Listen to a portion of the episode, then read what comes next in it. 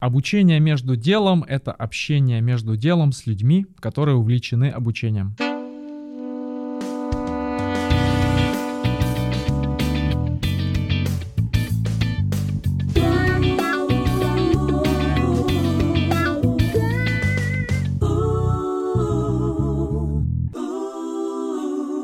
Привет, я Саша, технический директор LabMedia. Я люблю искать что-то новое для образовательных проектов, для своих студентов, для своих детей и клиентов.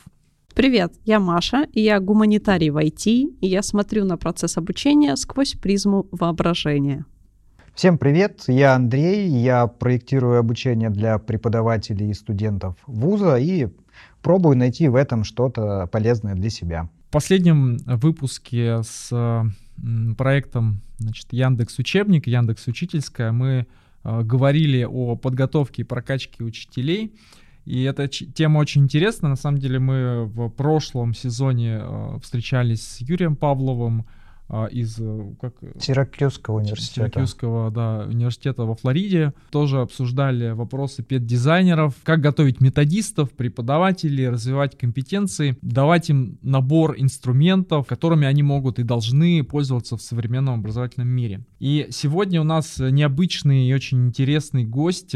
Встречайте Элла Эпштейн, а, менеджер образовательных проектов, педагогический дизайнер, предприниматель, в 2019 году Элла основала в Бостоне компанию Atex, где консультирует специалистов из сферы образования. И еще Элла автор книги You're Hired. Я думаю, что Элла меня поправит, правильное произношение. Приветствуем вас, Элла. Спасибо большое. А, очень приятно здесь а, с вами быть и говорить на эти темы. Элла, вы занимаетесь поддержкой преподавателей, педагогических дизайнеров, учителей, помогаете им проектировать и внедрять образовательные технологии, насколько я это понимаю, да, в частности, создавать, возможно, электронные курсы, контент, пользоваться соответствующими платформами. И нам вот интересно, как вы пришли к этому, то есть какой был путь ваш э, для того, чтобы образовать эту компанию, написать эту книжку, да, и стать тем, э, кем вы сейчас являетесь. Расскажите, пожалуйста, о себе. Как очень многие а, дизайнеры в этой сфере, я пришла к этому совершенно неожиданно. То есть это было, был совершенный путь, тропинки, которые совершенно непонятно куда шли. И, можно сказать, с, э, случаем судьбы я вот пришла к такой жизни.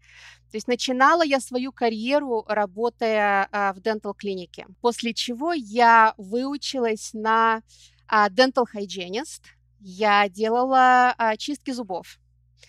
И когда а, у меня встал вопрос, что же мне делать со своей жизнью а дальше, я нашла программу, то есть а, изначально я хотела идти а, и учиться на стоматолога.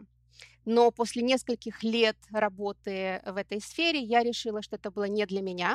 И, и я тогда спросила, что же дальше. Если не стоматолог, то что дальше? И я нашла программу а, в медицинской информатике, а, что это, это Data Science, это наука о том, как а, превращать информацию в знания обо всем. О мире в этом случае это было в медицине.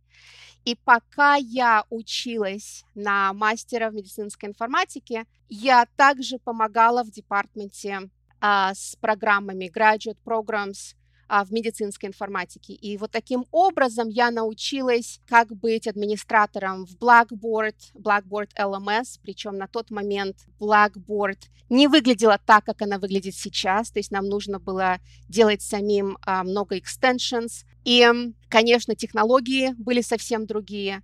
Но вот таким вот образом я вошла а, в курс вот этой а, профессии, и, как выяснилось потом, мне это было гораздо ближе, интереснее и более практично. И, то есть и, и получить работу в этой сфере оказалось гораздо проще, чем в той же самой медицинской информатике. То есть вот таким образом я а, вышла на эту стезю, и после чего я продолжила свое образование и получила степень а, доктора образования в Higher Education Administration.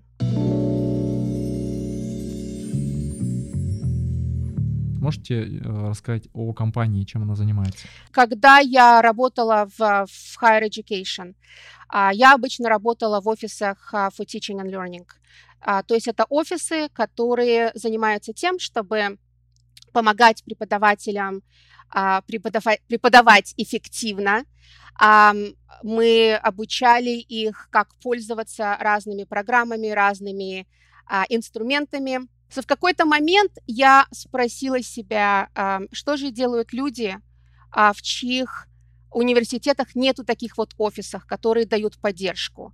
Когда я работала с преподавателями, очень часто эти преподаватели работали в нескольких университетах, в нескольких колледжах. И они мне всегда говорили, как же замечательно иметь вот такую поддержку, работать с дизайнерами, работать а, с, тех, с тех support. Они мне говорили, что в некоторых из других а, местах работы, где они работают сейчас, такой поддержки просто нет. И я спросила себя, а, как мы можем решить эту проблему.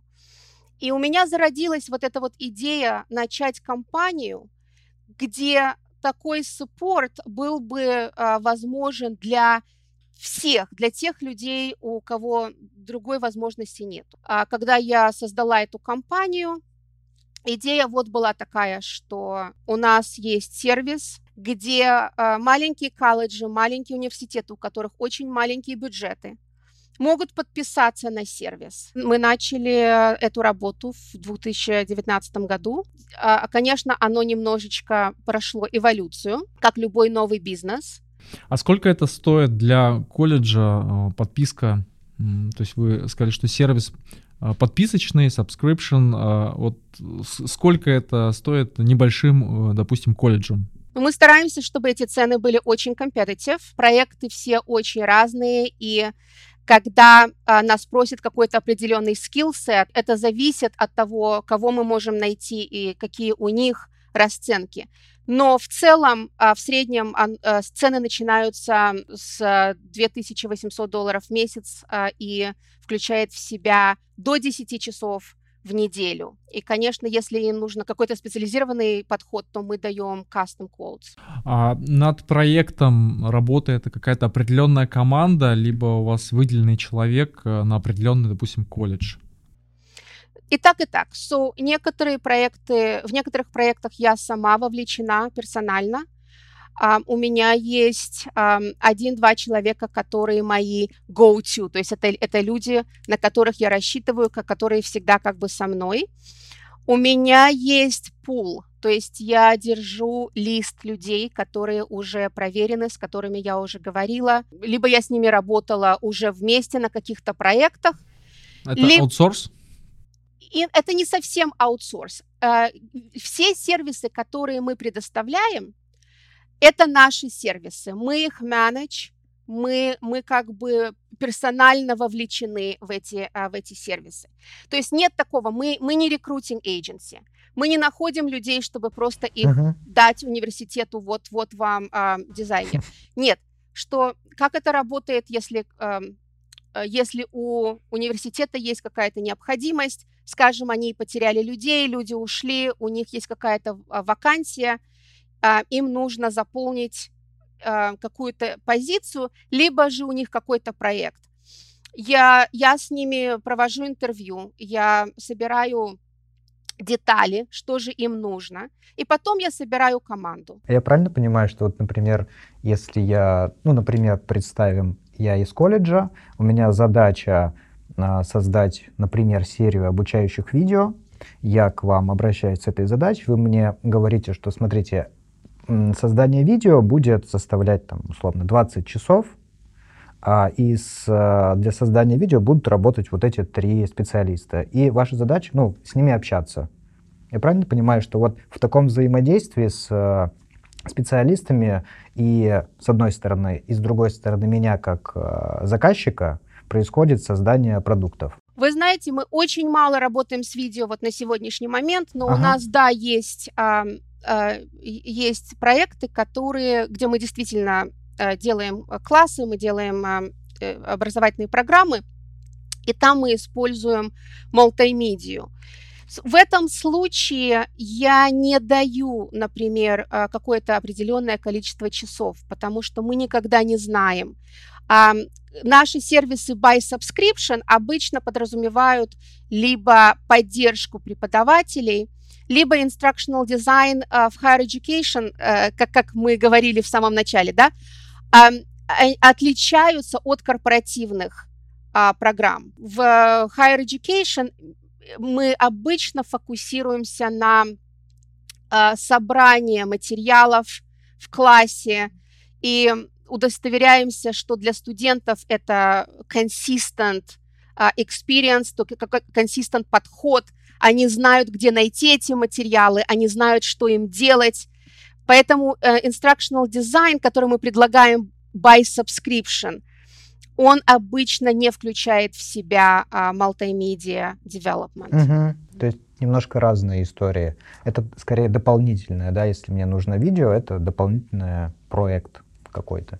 Дополнительное видео, вот то, что мы сейчас работаем с non- non-profit, эм, у них больше такое вот, что э, э, это какая-то вот, э, это что-то среднее между классами, как мы себе подразумеваем в higher education, и корпоратив. То есть мы, да, делаем, например, эм, breakdown of modules, то есть у нас будет какая-то структура этого класса, и внутри уроки, lessons, они будут предоставлены как мультимедиа.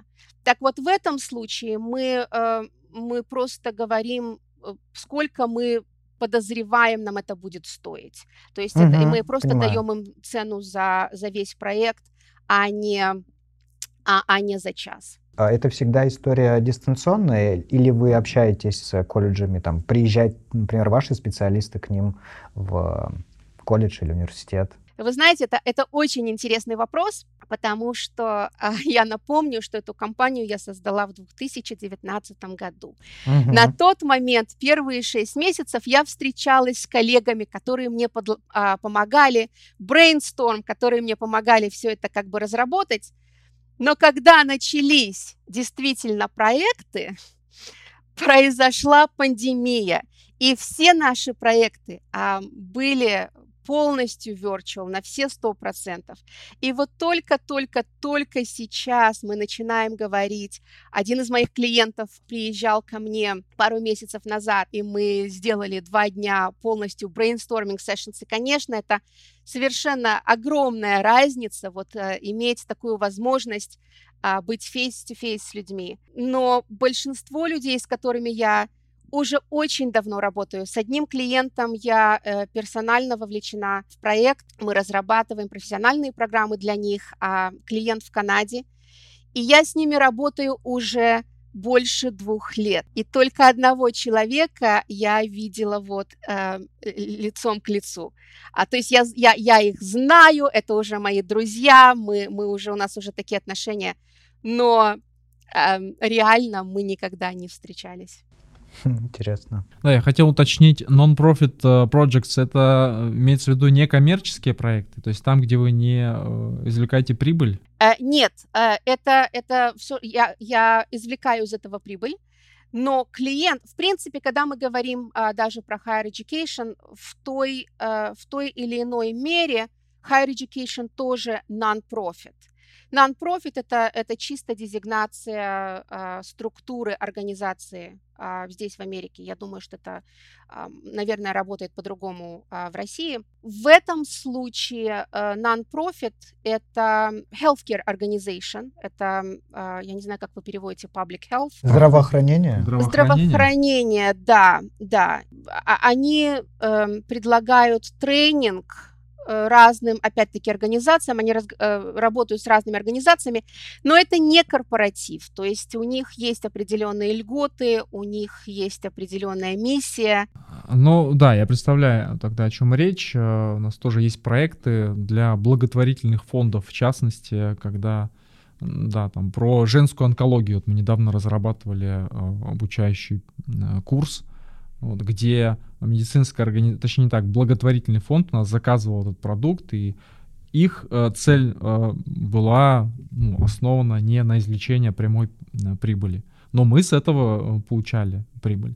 Понятно. А вот я хотела бы еще вернуться немножко назад, когда вы говорили про подписочную систему, про консультирование, которое вот, например, там пакет 10 часов, например, а, что могут получить эм, педдизайнеры, которые обращаются за консультацией, а, преподаватели вот в этой подписочной системе, в этом в этих часах? Подписочная система в основном э, для организаций.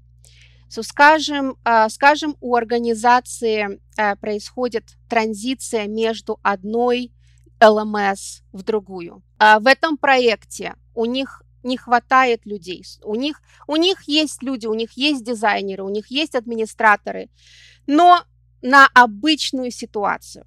В ситуации, когда они переходят с одной LMS на другую, скажем, им нужно э, почистить э, классы, потому что мы, мы можем массово пере, перенести э, все классы с одной системы на другую, но они не будут выглядеть так, как мы хотим.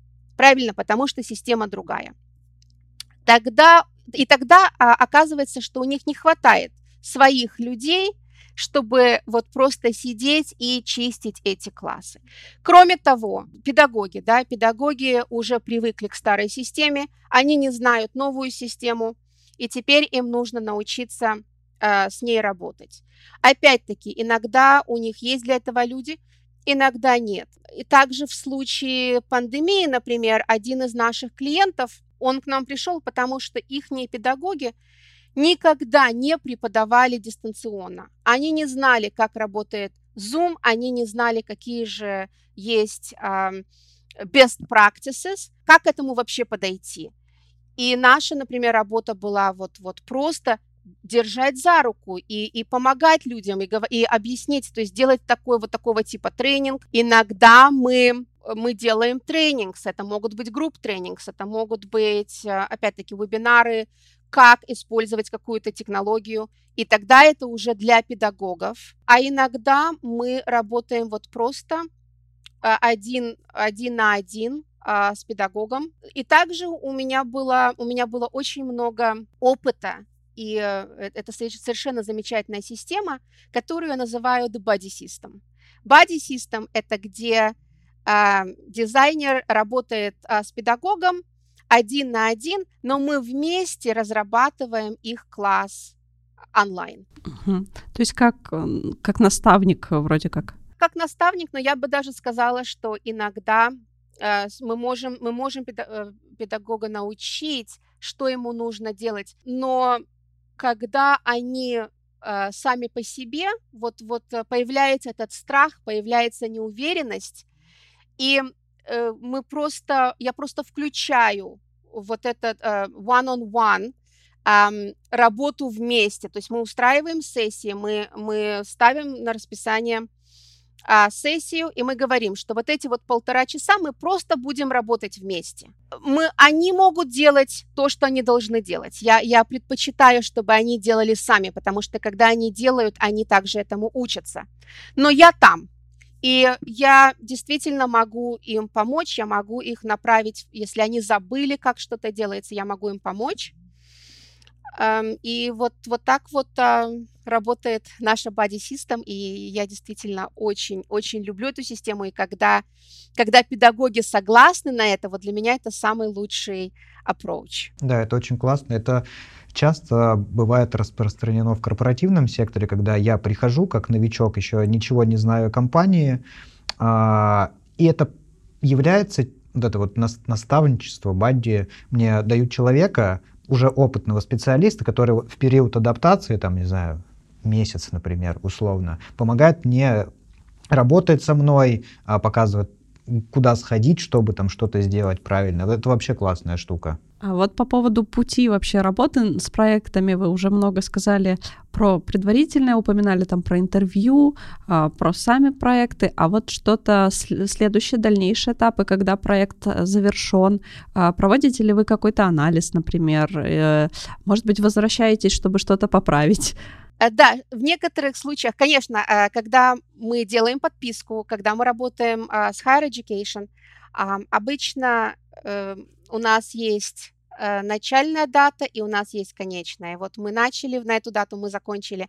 Иногда они продлевают, если что-то надо. Но в основном это, конечно, заканчивается, начинается, заканчивается э, по контракту. А все остальное это уже делают они. А когда мы даем контракт за, за какой-то проект, то есть это не, не подписочные программы, а именно вот индивидуальные, тогда, конечно, мы стараемся добавить туда э, фазу анализа.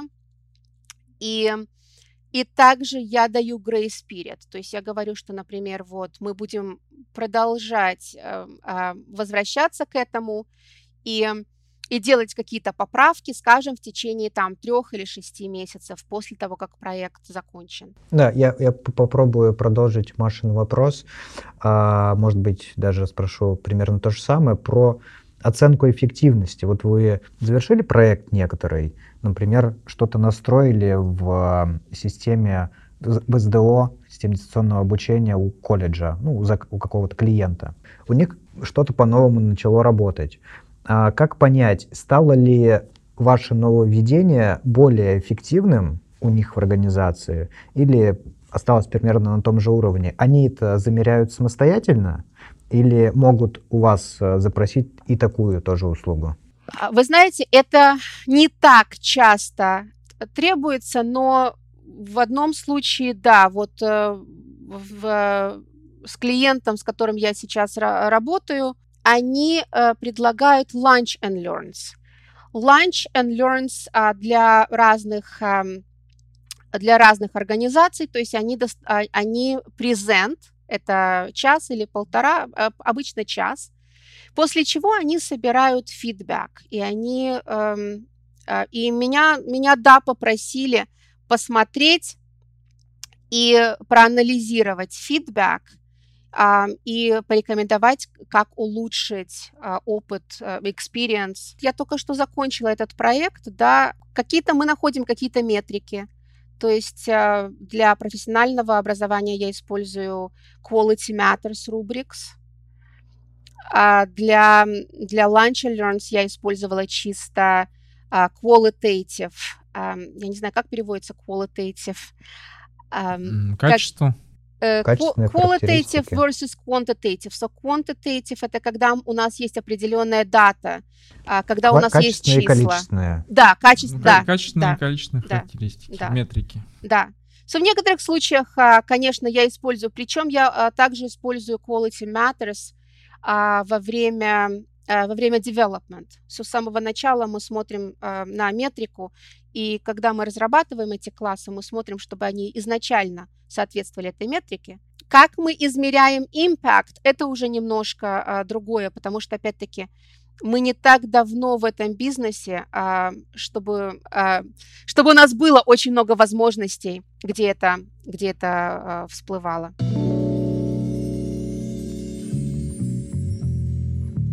А вот вы заговорили про метрики э, и качественные, характер... э, и количественные, а чуть ранее говорили о том, что вы пришли в эту э, сферу, ну, в том числе э, из анализа данных, извлечению из этих данных определенных знаний. Это очень интересная тема в обучении, особенно сейчас.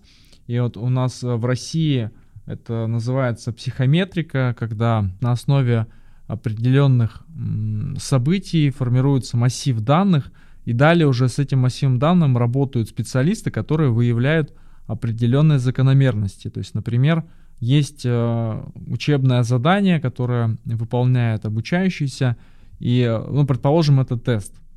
И на этом тесте он э, на, там, не знаю, на десятый вопрос всегда отвечает неверно. Ну, то есть не он конкретно, а вот масса людей отвечает неверно.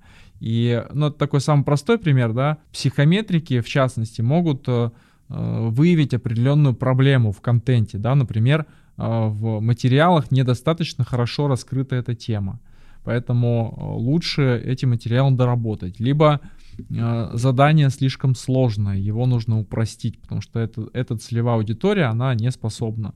Э, то же самое касается э, данных по работе с э, контентом, то есть досматриваемость.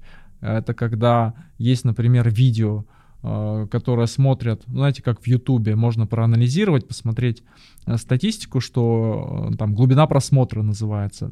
То есть можно увидеть, что, допустим, ваши видео смотрят первые 10 секунд, а видео на 10 минут. Соответственно, что-то в видео не так. А, поэтому вопрос-то мой, как вы относитесь к данным в обучении? То есть можно ли на основе больших данных э, делать определенные выводы и, э, ну, в том числе корректировать учебные программы, курсы, лекции. Вы знаете, с большими данными именно в образовании я никогда не работала. Я знаю, что это действительно большая сфера, и Data Analytics Higher Education это, это действительно uh, hot, hot topic. Но те метрики, про которые вы говорите, скажем, что не так в нашем контенте, вот этот вот фидбэк, он очень часто встроен uh, в наши LMS, и также видео, те LMS, которые integrated, которые связаны с uh, какими-то видеоплатформами, платформами типа Panapto, Kaltura – Обычно у них есть вот такие вот аналитические возможности встроенные, которые нам говорят, что что-то с этим видео не так, да, что что-то у нас очень высокая дропов. То есть как, какая-то аналитика у нас есть, у нас есть возможность посмотреть, смотрят ли студенты наш контент. Мы также можем встроить туда какие-то вопросы, knowledge checks, и проверить, насколько люди понимают, что они смотрят, точно так же с вопросами, если, если на квизе какой-то вопрос вот просто поголовно студенты не могут ответить, то практически, э, я, я не могу сказать, что все LMS, я, когда я говорю про LMS в Higher Education, я говорю, например, про э, четыре больших LMS. Это Blackboard, Moodle, Canvas и э, Desire to Learn. Они самые популярные, и у них больше всего возможностей для, и для такого анализа, и для, э, и для э, assessment and feedback. Когда мы говорим про корпоративные системы, корпоратив, корпоративные аналитику, корпоративный анализ данных, э, то тут гораздо больше вариаций. А когда мы смотрим на именно corporate LMS, они настолько отличаются друг от друга, то тут вообще трудно говорить какие бы то ни было эм, э, что, что-то вообще говорить про это, потому что э, они совершенно разные. Просто продолжая тему, мне кажется, в высшем образовании и в принципе в работе со студентами э, работа с большими данными, она даже э, ну, более востребована, чем э, в корпоративном сегменте, потому что корпоративная сфера, они измеряют в большей степени результативность обучения по изменению в поведении. То есть человек начал лучше продавать, он начал меньше ошибаться на производстве, он э, перестал допускать какие-то там ошибки в оформлении документов, что-то еще. То есть измерение идет по KPI, а в высшем образовании, в принципе, в академическом образовании все-таки измеряют в большей степени по компетенциям, да, по э, знаниям, умениям, навыкам. И в этом смысле, на мой взгляд, работа с данными э, в университете, она ну, более востребована и более результативна. Да, я понимаю. То есть вы говорите именно про outcomes, вы говорите про competencies и mapping. То есть мы не говорим про контент а, в каком-то определенном классе, мы говорим про контент в программе и и выходят ли наши студенты со знаниями, которые мы говорим, что у них должны да? быть. Правильно? Да, именно. И у меня, наверное, еще вопрос, который для меня особенно актуален.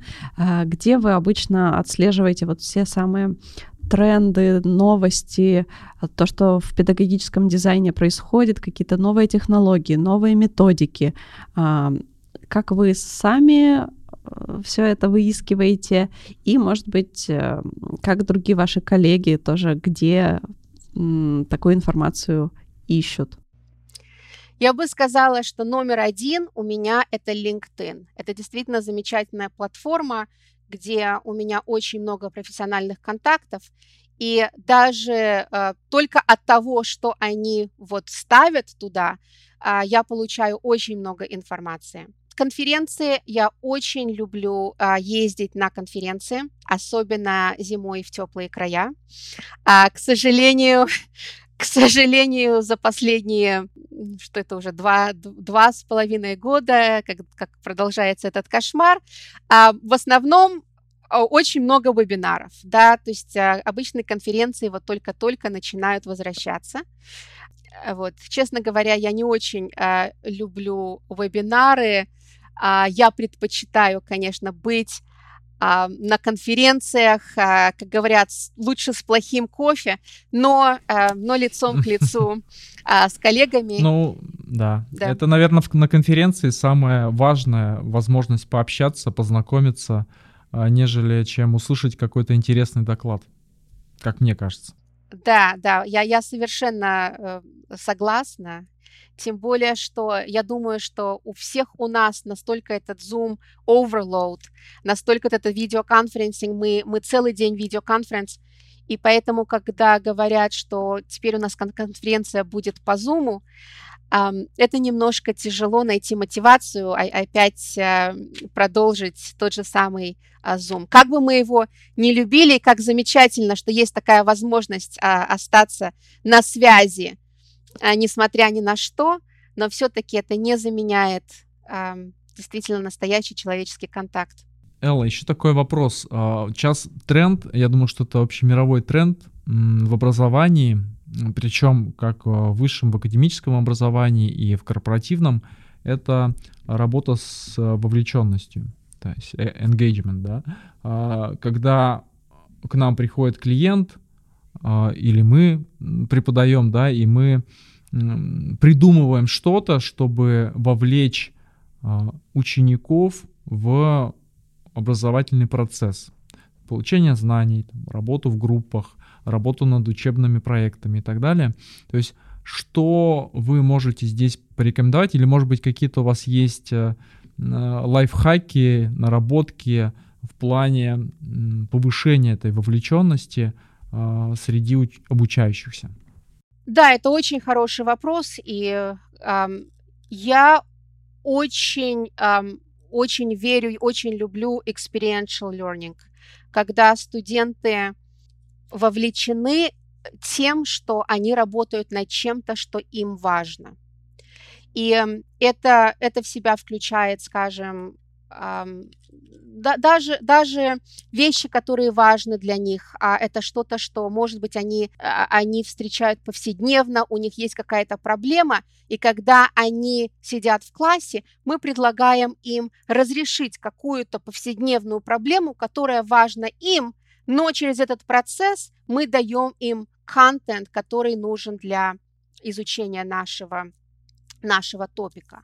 Я я сама вовлечена, я работаю уже много лет с Синди Стивенс, она, она профессор в Wentworth Institute of Technology, и 6 или 7 лет уже я каждый, каждую осень практически, за исключением этого года, я беру у нее команду студентов, она преподает Technology Acquisition, и ее студенты должны изучить процесс, как, например, э, посмотреть на технологию, как сравнить разные технологии, как их выбрать. И каждый год я делаю для них проект, который под моим руководством они смотрят вот на разные а, системы и сравнивают их. А, какой-то год это, например, было closed captioning systems, какой-то год это были а, видео platforms. А, какой-то год это был, были разные LMS а, для, для определенной цели. И когда у них есть проект, и действительно это интересный проект, это, это то, что они могут поставить на свое резюме. Вот я был вовлечен в этом проекте, вот у меня теперь есть скилл, как, как работать с таким проектом то, то действительно это очень хороший подход, и у нас всегда очень хороший фидбэк эм, про, про этот опыт. При разработке контента используете ли вы какие-либо авторские средства разработки, авторинг tools, такие как Articulate, например, или Lectora, или что-то из этой области? Зависит от проекта и от клиента, зависит от их бюджета и, эм, и от тех систем, которые они уже используют. Я рекомендую несколько вопросов. Эм, что, нам, что нам нужно, что у нас есть, что мы хотим и что мы можем себе позволить. Исходя из этих вопросов, мы решаем, как, как, как действительно какая технология более всего подходит этому клиенту. Да, мы работаем с Articulate Storyline, да, мы работаем с Camtasia, да, мы работаем а, практически со всеми LMS, и если мы еще не работаем с какой-то определенной LMS, то мы можем а, начать с ней работать. А, но, но самое главное это действительно, что лучше всего подходит клиенту.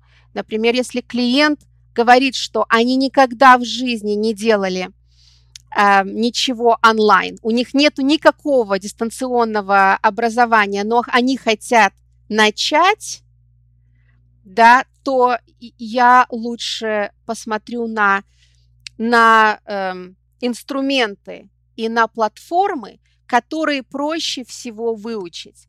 Потому что тогда имплементация и адапция будет гораздо выше. И это то, что гораздо более важно, чем, например, э, чем, чем иметь больше разных features и, и функций. Ну и вот вопрос и про LMS вы говорите, и про Authoring Tools, а, и различные инструменты. Правильно понимаю, что вы независимы а, от провайдеров, то есть нет у вас каких-то договоренностей, каких-то роялти, а, вы работаете в качестве ну вот есть система на рынке, мы подбираем наиболее подходящую в, данном конкретном случае, правильно? А, в основном да. То есть, да, если мне действительно нравится система, и я чувствую, что это действительно хорошая система, то да, я могу подписаться, скажем, на, на referral partnership. Но при этом в любом случае я смотрю, что если эта система не подходит клиенту, то мы не будем ее рекомендовать никаким образом. А, точно так же у меня может быть, например, а, referral partnership с несколькими платформами и LMS. Но в основном это не играет роли на, в наших рекомендациях. То есть потому что, опять-таки, если... И у меня была, э, у меня была такая возможность подписаться на referral partnership с одним провайдером, но когда я посмотрела на систему, я сказала, что я вряд ли буду рекомендовать эту систему. А что это за система? Ну, мы не будем говорить об этом. Хорошо. А, всегда, есть, всегда есть возможность, что они improve, и, и в конце концов существуют мои собственные байесы, да, что, потому uh-huh. что мне это не подходит, то um, это не значит, что это плохая система. Что можно почитать, посмотреть человеку, который эм, хочет заниматься построением, может быть, образовательных программ, может быть, на уровне предпринимателя, а, может быть, внедрять программы у себя в, ком- в компании, в структуре обучения, может быть, а, я имею в виду там колледжи, а, университеты, вот что-нибудь такое, наверное, мотивационное больше, или э, в плане how-to, э, что какие-то рекомендационные системы, то есть не плотная теория, а какие-то источники для вдохновения, можно так сказать. Ну, я бы сказала, что если мы говорим про подкасты, то а, я очень люблю два подкаста. Один это а, Барби Ханикат, и он называется Lecture Breakers. И это подкаст, и у нее также э, есть группа на Facebook. И э, там аудиенция именно педагоги. Ее подкаст и группа э, именно о том, как разбавить лекции, разные подходы к образованию, как вовлекать студентов, вот student engagement, это, это фокус. И второй подкаст, который я очень люблю, это EdUp EdTech а, с Халли Халли Оуэнс. Спасибо, Элла, за рекомендации. Спасибо за то, что поделились опытом. Это очень интересная сфера. Я думаю даже, что а, вот я сейчас перебираю в голове, в России, наверное, нет таких компаний, которые занимаются саппортом а, педагогов, да, или людей из образования. То есть у нас скорее больше перекос в а, компании, которые да, разрабатывают и внедряют решения под ключ. Вот. А надо понимать, что вот, например, когда возьмем университет, да, что такие люди или там такие компании должны быть внутри, чтобы ну как-то рассказывать, показывать, как можно развивать, как можно внедрять определенные технологии в определенных случаях. Я согласен с Сашей по поводу того, что это скорее должно, по крайней мере, у нас э, существовать внутри учебного заведения. Во многом э, я на самом деле похожими вещами занимаюсь, только ну, там, с коллегами. Ну, там, у нас два человека буквально, и мы помогаем там, всему э, составу педагогического университета разбираться с инструментами и рассказываем о том, условно, что такое педагогический дизайн, потому что, разумеется, не все знают. А и если в бы... том числе, как э, на кнопки Moodle нажимать. Кстати, да, не, не, это, это реальная проблема. А если в корпоративном секторе все уже все знают, потому что у них СДО с самого начала, то в университете это совсем не так. А история с э, внешним каким-то компанией, да, как у вас, я думаю, у нас не так хорошо бы работала, потому что это просто сложности чисто, я не знаю, как это называть, бюрократические. Ну и бюрократические. У нас и колледжи, университеты не готовы, ну, по крайней мере, а, небольшие, не, не такие непопулярные платить а, даже небольшие деньги. То есть мы вот, например, зачастую работаем а, с учебными заведениями на уровне такого филантропства. Ну, то есть э, нам просто это интересно. Вот, и мы и продукты свои развиваем за счет этого, ну и стараемся помогать коллегам. Спасибо большое, Спасибо Элла. большое. Спасибо. Спасибо, что вы меня пригласили.